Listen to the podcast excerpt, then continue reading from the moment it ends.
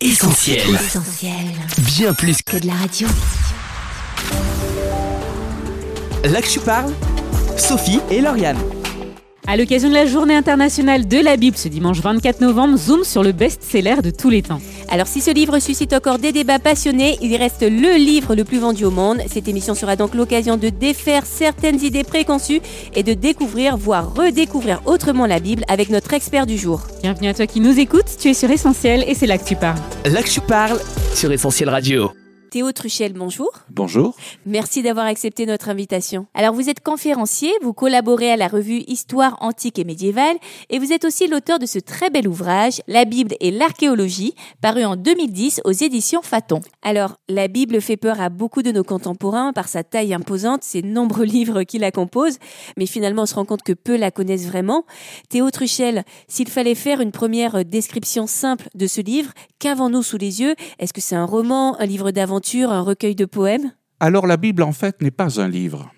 C'est une véritable encyclopédie qui comporte 66 livres pour la première alliance communément appelée l'Ancien Testament et la Nouvelle Alliance communément appelée le Nouveau Testament. La particularité aussi de, de cet ensemble, de cette encyclopédie, c'est que nous trouvons des séries historiques, nous trouvons des poèmes, nous trouvons des psaumes, nous trouvons même des chants, il y a des sentences, il y a des hymnes merveilleux, extraordinaires, et il y a aussi un enseignement que Dieu communique avec son peuple, le peuple d'Israël, avec le prolongement, avec tous les croyants de l'histoire à venir. C'est un livre qui est très très vaste, il est partagé en plusieurs parties. Sa connaissance, sa lecture, sa méditation peut prendre au premier abord une certaine difficulté, mais en structurant la lecture, on peut facilement euh, s'y retrouver. Vous avez cité Ancien, Nouveau Testament, de quoi s'agit-il exactement? Cette ancienne alliance est composée de la Torah, c'est-à-dire dans un premier temps par les cinq premiers livres de cet Ancien Testament, complétés après par l'histoire du peuple d'Israël, les proverbes, les chants, etc., et- etc. Et puis ensuite, vous avez cette nouvelle alliance que nous, chrétiens, considérons avoir été inaugurée par la venue, par le ministère, par les souffrances et par la mort et par la résurrection de Jésus-Christ. On parle de plusieurs auteurs dans la Bible. Combien sont-ils et euh, qui sont-ils finalement? On peut dire d'une manière générale qu'il y a eu une quarantaine d'auteurs différents. Ce qu'il y a d'assez extraordinaire, c'est que ces auteurs ont vécu à des époques différentes. Ils sont de différents rangs. Il y a un berger, il y a un marchand de tentes, il y a des rois. Et c'est ce qui fait de ce livre, de cette encyclopédie, quelque chose d'étonnant et hors norme par rapport aux autres livres religieux, c'est que ces auteurs, dont certains ne sont jamais connus, eh bien, on y constate une cohérence entre les 66 livres de la Bible. Il y a bien sûr des gens qui vont controverser tel ou tel passage, mais il faut faire attention à une chose. Lorsque l'on lit un passage dans les Saintes Écritures, c'est quelque chose qui est typique à la culture du Proche-Orient, c'est qu'on n'a pas le droit de bâtir une doctrine à partir d'un verset, à partir d'un passage des Écritures, mais qu'il faut avoir suffisamment de recul pour voir ce que la Bible dit exactement sur là en consultant d'autres passages qui concernent ce sujet. Mais c'est formidable de voir les différents niveaux sociaux de ces auteurs et cette cohérence remarquable qu'il y a dans la doctrine biblique.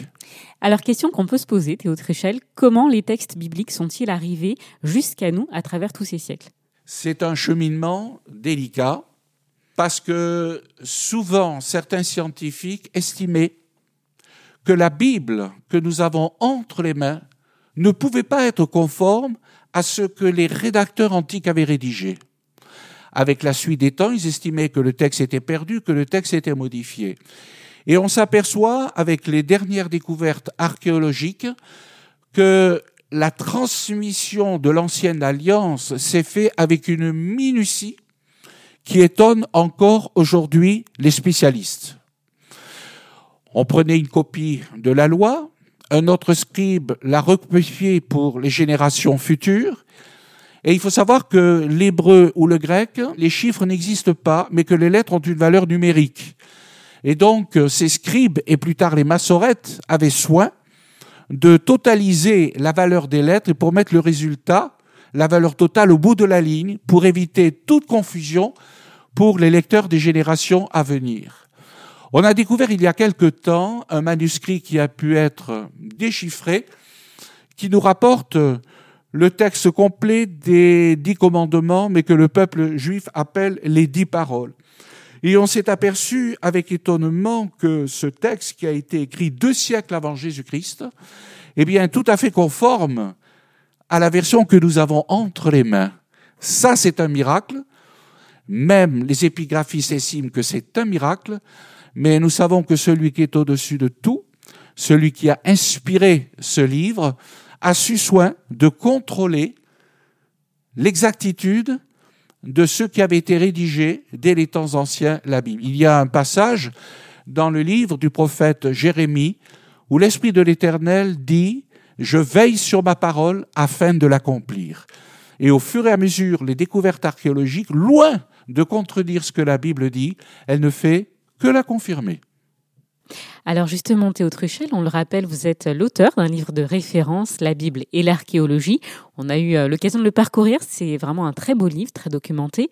Et euh, ce livre, Théo Truchel, vous a conduit à faire euh, des voyages au Proche-Orient, à visiter des musées, à contacter aussi d'éminents spécialistes qui vous ont aidé à élaborer ce projet. Alors, Bible et archéologie, ce sont quand même deux mots qui, dans l'opinion commune, s'opposent, on va dire. Hein. Et pourtant, dites-nous, Théo Truchel, qu'avez-vous découvert et à quelle conclusion vous a mené votre enquête? Alors, il faut savoir que depuis les années 70, l'expression archéologie biblique a été considérée comme, euh, comme quelque chose qui ne pouvait plus être admettre par les spécialistes, parce que cette euh, appellation comportait deux mots. Il y a d'une part l'archéologie, qui est une science, qui ne cesse d'ailleurs d'évoluer d'une manière remarquable, et le mobile qui relève de la foi. Mais il faut savoir que si ces domaines maintenant se trouvent un petit peu séparés, parce qu'on ne peut plus dire archéologie biblique, moi, personnellement, quand je m'adresse à mes auditeurs, je parle de, l'archéologie liée au monde biblique. Donc, je fais bien la différence entre les deux. Cela étant dit, cela étant dit, il faut savoir que la Bible a été un levier qui a permis, premièrement, à l'archéologie de naître, de se perfectionner. C'est au début, dans les années 1800, qu'un pasteur d'une grande université américaine a décidé de visiter ce qu'on appelait à l'époque la Palestine pour y déceler, pour y trouver des indices qui pouvaient confirmer la Bible par des recherches archéologiques. On ne parlait pas encore d'archéologie à cette époque. Et lorsqu'il est rentré aux États-Unis, il a écrit un ouvrage qui a eu un retentissement considérable, qui a éveillé la curiosité, suscité les vocations. Et c'est indique qu'à sa suite, d'autres sont allés arpenter la Terre sainte. Ensuite, il y a eu des aventuriers qui cherchaient à faire bonne fortune. C'est d'ailleurs à partir de cette époque que nous trouvons des pièces, que ce soit au British Museum de Londres, à Paris, le musée de Turin, le musée de Berlin, et aussi dans certains grands musées américains. Et puis ensuite, il y a des organismes qui ont été créés, qui ont formé des archéologues, toujours la plupart croyants pour essayer de faire coïncider les ressources, les trouvailles archéologiques avec le monde biblique. On a fait des découvertes étonnantes qui malheureusement sont passées un petit peu dans l'ombre et que je tâche de réveiller lors de mes conférences. Et puis au fur et à mesure de l'évolution, c'est au début des 70 que l'archéologie, dans le sens scientifique, a décidé de prendre un petit peu de recul par rapport au monde biblique. Mais je le dis à mes auditeurs, chaque année, il y a des découvertes extraordinaires que l'on fait et qui démontrent de plus en plus l'exactitude de certains faits bibliques et aussi la remise en question des arguments négationnistes qui ont été formulés par différents auteurs. Alors, est-ce que vous auriez justement quelques exemples à nous donner euh, sur ces découvertes archéologiques euh, qui confirment la véracité de la Bible? Alors là, évidemment, c'est une question immense. Quelques exemples. Écoutez, on a toujours prétendu pendant longtemps que David n'a jamais existé, que c'était quelque chose qui avait été inventé pour donner une certaine gloire au passé du peuple d'Israël, que c'était un mythe, que c'était une légende. Et ce n'est que tout récemment, en 1993, tout à fait au nord d'Israël, sur le site de Tel Dan, qu'on a découvert dans un premier temps, en 93, un premier fragment de stèle, et l'année suivante d'un autre et de, d'un tout petit autre fragment qui ont confirmé l'existence de David. Mais attention, pas l'existence non du nom de David, mais aussi de la maison de David dans le sens de la dynastie. Et cette découverte archéologique est irréfutable parce qu'elle a été découverte, cette fresque a été mise au jour dans un contexte archéologique indiscutable qui le date du 8e siècle avant notre ère. C'est une stèle qui rapporte la victoire d'un roi syrien sur deux rois d'Israël et qui se vante d'avoir causé des dommages à la maison de David. Ceci est une preuve flagrante. Et plus tard, par le professeur André Lemaire, par une stèle qui se trouve au musée du Louvre, qu'on appelle la stèle de Micha, roi moabite, qui nous est rapportée dans le deuxième livre des rois, dans une partie très abîmée en bas, on a retrouvé cette même expression de David, mais dans le sens de la dynastie de la maison de David. Ceci est une découverte qui a eu un retentissement considérable et qui a obligé les détracteurs à revoir la question. Un deuxième exemple, voulez-vous? Allez. On peut prendre par exemple une stèle qui a été découverte, mise au jour en Égypte par euh, Petrie, qui est un très grand archéologue anglais, qui a posé les bases de l'archéologie moderne. Il a découvert une stèle que l'on appelle la stèle d'Israël, parce que c'est la seule mention dans l'histoire antique égyptienne de la mention d'Israël. Et ce qui est remarquable, c'est que cette stèle comporte une date, si ma mémoire est bonne, aux alentours de 1207-1210 avant Jésus-Christ. Et cette stèle témoigne qu'un pharaon, Meremta, le fils du grand Ramsès II, a vaincu un peuple qui séjournait dans le nord de Canaan et qui s'appelait Israël. C'est une découverte étonnante qui est, je dirais, un des vestiges de l'archéologie liée au monde biblique, qui nous affirme d'une manière claire et nette, historiquement avérée, que à cette époque, 1207, un peuple vivait en Canaan et qui s'appelle le peuple d'Israël. Alors là-dessus, bien sûr, il y a eu quelques esprits chagrins qui ont dit que le mot Israël, dont Merenta prétendait avoir vaincu d'une manière définitive ce peuple, n'était pas le mot Israël. Et je me suis entretenu à ce sujet avec euh, le professeur Pascal Vernus, qui est directeur de recherche à l'école pratique des hautes études, qui enseigne à la Sorbonne, et qui est la référence au monde de la grammaire hiéroglyphique égyptienne. C'est un homme qui n'est pas particulièrement croyant.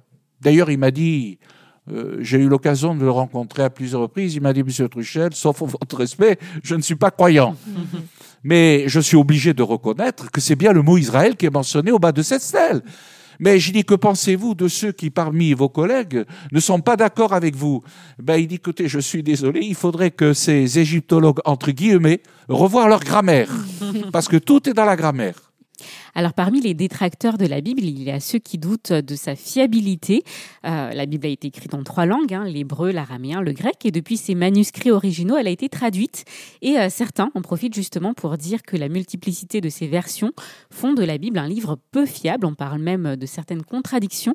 Qu'en est-il euh, exactement, Théo Truchel Alors, il faut savoir que la Bible a été rédigée, je pense pour ma part, et c'est l'avis de certains spécialistes. Elle a été rédigée en paléo-hébraïque dans un premier temps, et c'était au retour d'exil au VIe siècle qu'elle a pris la tournure hébraïque finale en hébreu carré. Là-dessus, au IIIe siècle avant Jésus-Christ, un roi, un pharaon, qui s'appelait Ptolémée II, Philadelphe, a décidé pour sa bibliothèque d'Alexandrie de faire traduire la Torah en grec. Alors pour cela, il a, ça certains disent que c'est authentique, d'autres disent que c'est une, que c'est un mythe, la fameuse lettre d'Aristée. Mais enfin, toujours est-il qu'il a réuni 70, 72 savants qui, chacun de leur côté, deux par deux, ont traduit la Torah de la loi de l'hébreu au grec. Et quand cette traduction a été faite au bout de plusieurs semaines, les différentes versions ont été réunies pour les comparer, pour savoir s'ils étaient d'accord sur la traduction. Et l'histoire nous rapporte qu'effectivement, il y a eu unanimité quant à la traduction de l'hébreu au grec. C'est ce qu'on appelle la version des Septemples.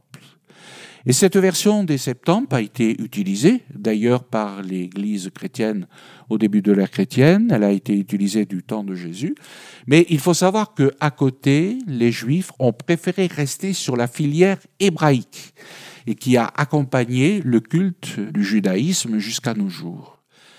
Alors, il y a eu bien sûr des retraductions qui ont été faites en reprenant cette texte au cours de l'histoire.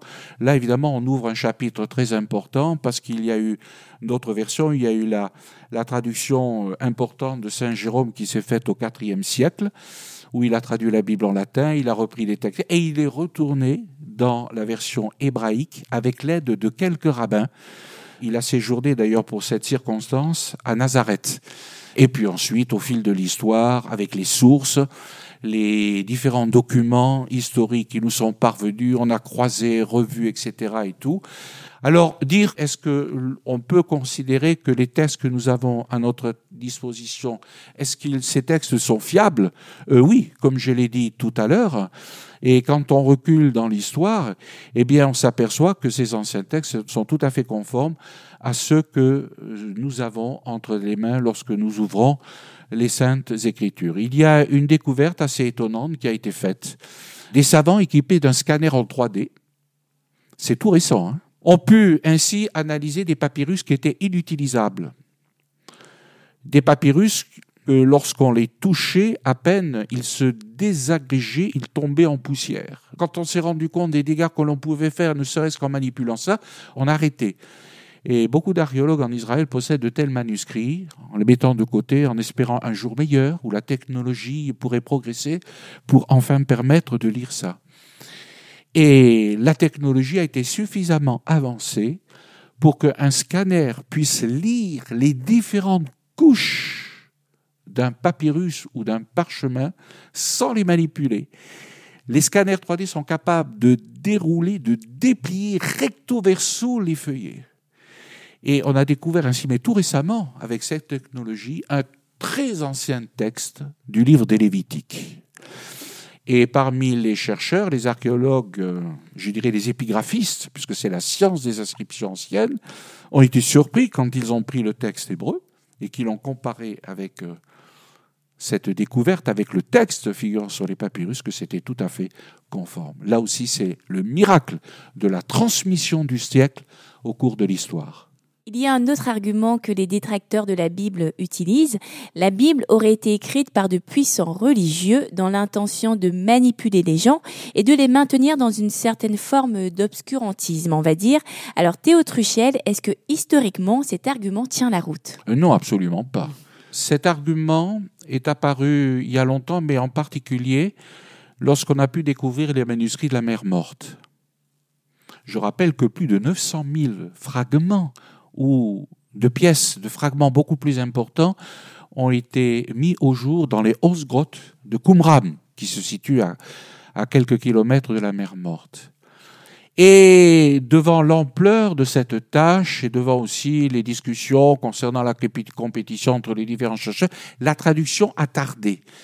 Et le retard a été mis sur le compte du fait que ceux qui traduisaient tous ces textes mis au jour, hébreu, araméen et certains textes en grec, le faisaient volontairement pour ralentir parce que ceux qui étaient écrits dans ces fragments mettaient en péril la foi des croyants. Et ça a duré des années. Et puis après, ils ont eu davantage de moyens. Il y a eu certains mentors qui ont pourvu au financement. Et depuis quelques années, maintenant, la totalité de ces fragments ont été mis sur des sites Internet où on peut les consulter. Ça a d'abord été traduit en grec et aujourd'hui on les trouve totalement en français. Et on s'est aperçu tout de suite qu'il n'y avait absolument aucun complot là-dessus pour cacher aux fidèles qu'ils s'étaient trompés et que leur foi reposer sur des mythes ou sur des légendes. Mais quand on recule plus loin dans le passé, je l'ai rappelé au début de notre partage, de notre entretien, c'est écrit par 40 auteurs différents, à des périodes totalement différentes. Il y a des gens qui ont rédigé au 8e siècle avant Jésus-Christ, puis vous avez euh, des gens, comme dans les évangiles de Jean, qui ont euh, rédigé durant la première moitié du, du premier siècle après Jésus-Christ. Et on arrive aujourd'hui à dater les textes qui nous sont parvenus, je parle des textes des manuscrits, avec la forme des lettres, avec l'étude du support, on arrive grosso modo à dater l'époque à laquelle ces, euh, livres ont été rédigés, ces parchemins ont été rédigés. Alors dire que ça a été fait par des gens supérieurs, euh, je m'excuse, mais il n'y a aucun fondement historique sur cet argument. Théo Truchel, merci euh, pour toutes ces précisions. On n'a toutefois pas fini avec vous. On vous garde en studio. Le temps pour nous d'inviter euh, nos auditeurs à rejoindre notre campagne Ensemble Construisant. Et oui, les travaux se poursuivent dans les studios et nous avons besoin de chacun d'entre vous pour mener à bien ce projet.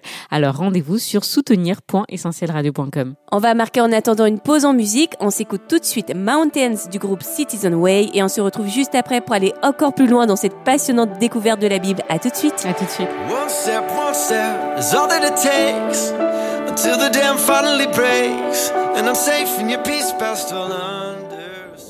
Là que tu parles, Sophie et Lauriane. Vous êtes sur Essentiel Radio et aujourd'hui dans L'Actu Parle, on a décidé de s'intéresser au plus grand best-seller de tous les temps, la Bible. Et oui, Sophie, un livre pas comme les autres et qui souffre de beaucoup de préjugés. Théo Truchel est avec nous en studio pour défaire un petit peu ses idées reçues. On le rappelle, vous êtes conférencier, mais aussi auteur de livres sur le sujet, dont la Bible et l'archéologie.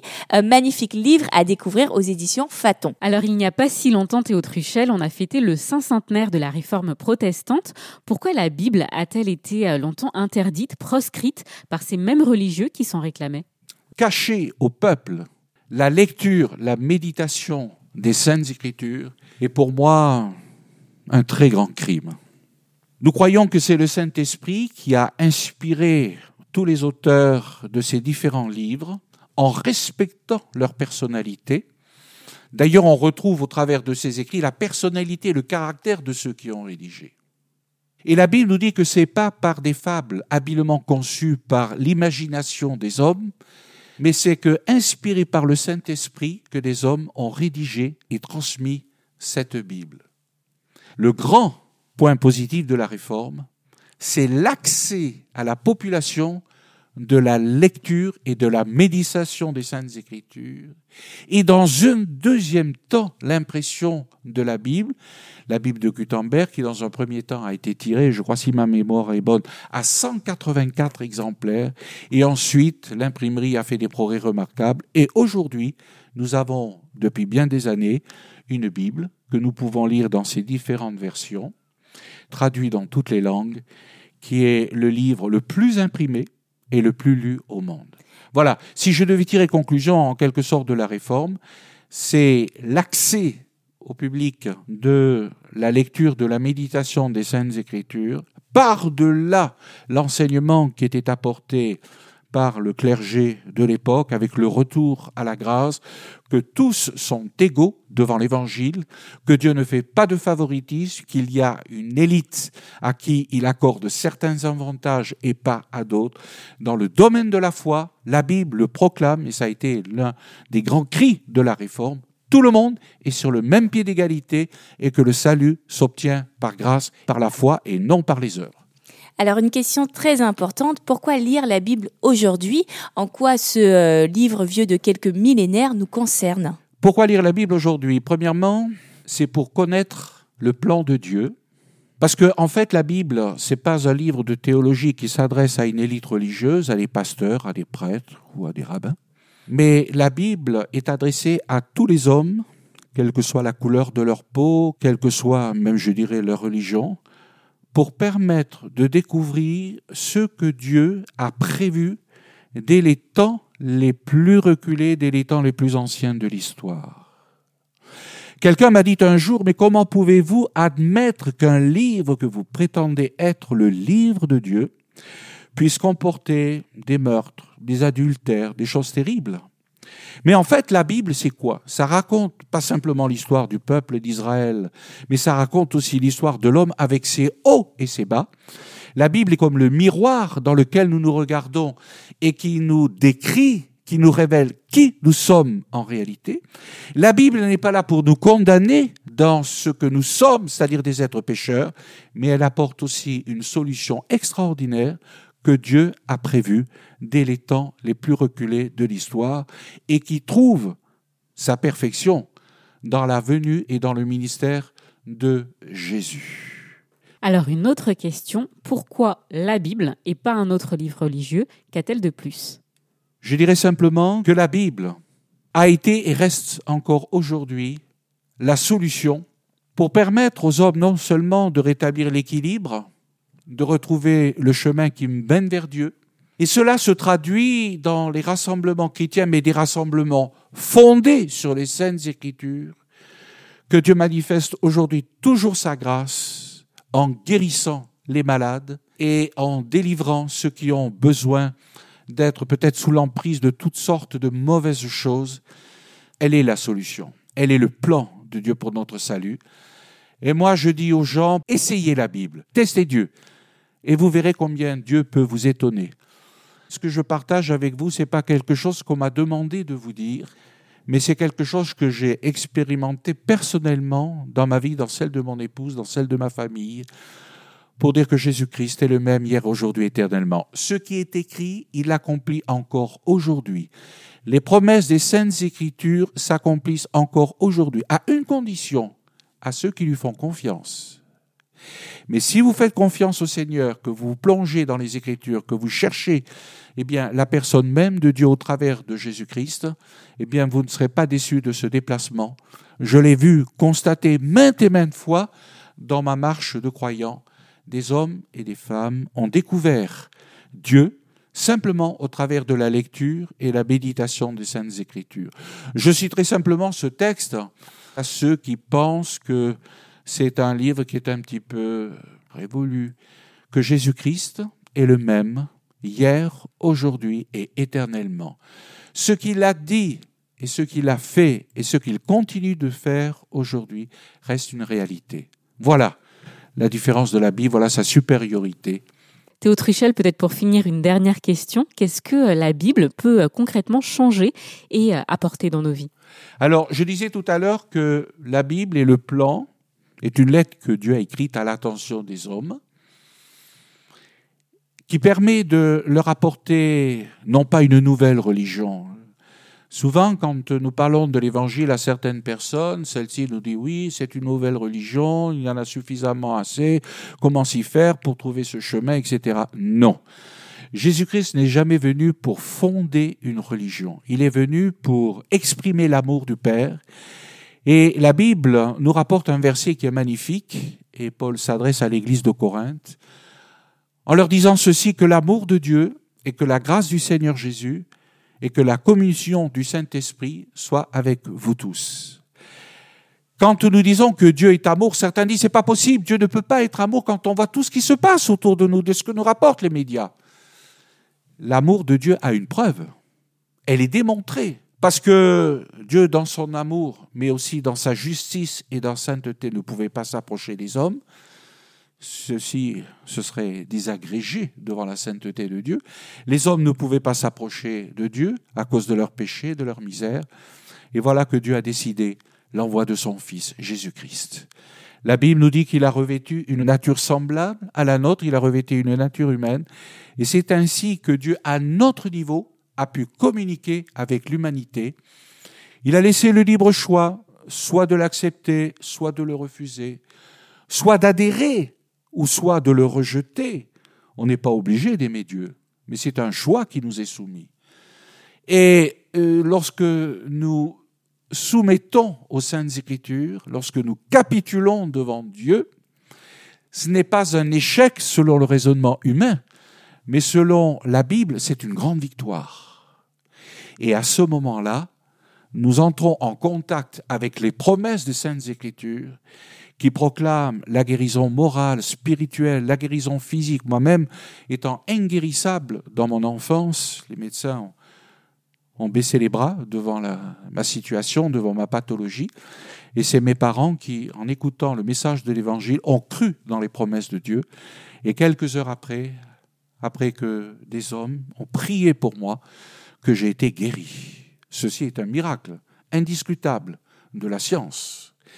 Eh bien, ce qui est écrit dans les Écritures, ce que j'ai expérimenté, et non seulement moi, mais des générations d'hommes et de femmes à travers le monde, démontre la réalisation des promesses de Dieu pour ceux qui font confiance dans les saintes écritures. Aujourd'hui, Dieu répond encore au travers de sa parole. Eh bien, Théo Truchel, merci beaucoup. Ça a été un plaisir de vous avoir avec nous en studio et euh, peut-être à bientôt sur Essentiel Radio. Merci. Là que tu parles, Sophie et Lauriane. Là que tu parles, c'est fini, mais n'hésitez pas à donner une suite à cette émission. On vous recommande d'ailleurs la lecture de la Bible, papier, numérique, vous la retrouverez sous plein de formes différentes, vous avez le choix, n'hésitez pas. Et retrouvez cette émission sur notre application ou alors sur euh, notre site essentielradio.com. Et les réseaux sociaux sont également à votre service, Instagram, Twitter, Facebook, on attend vos commentaires. Et avant de se quitter, puisqu'il a été question de la Bible dans cette émission, eh bien on rappelle que la Bible a même sa radio Essentielle Bible. Alors pour nous aider à diffuser toujours mieux et encore plus loin le message de l'Évangile, on construit ensemble et avec toi. Alors rendez-vous sur soutenir.essentielradio.com. Nous on vous dit à la semaine prochaine, bonne écoute sur Essentiel. Salut Salut Là que tu parles, sur Essentiel Radio. Retrouve, retrouve tous nos programmes Sur essentielradio.com.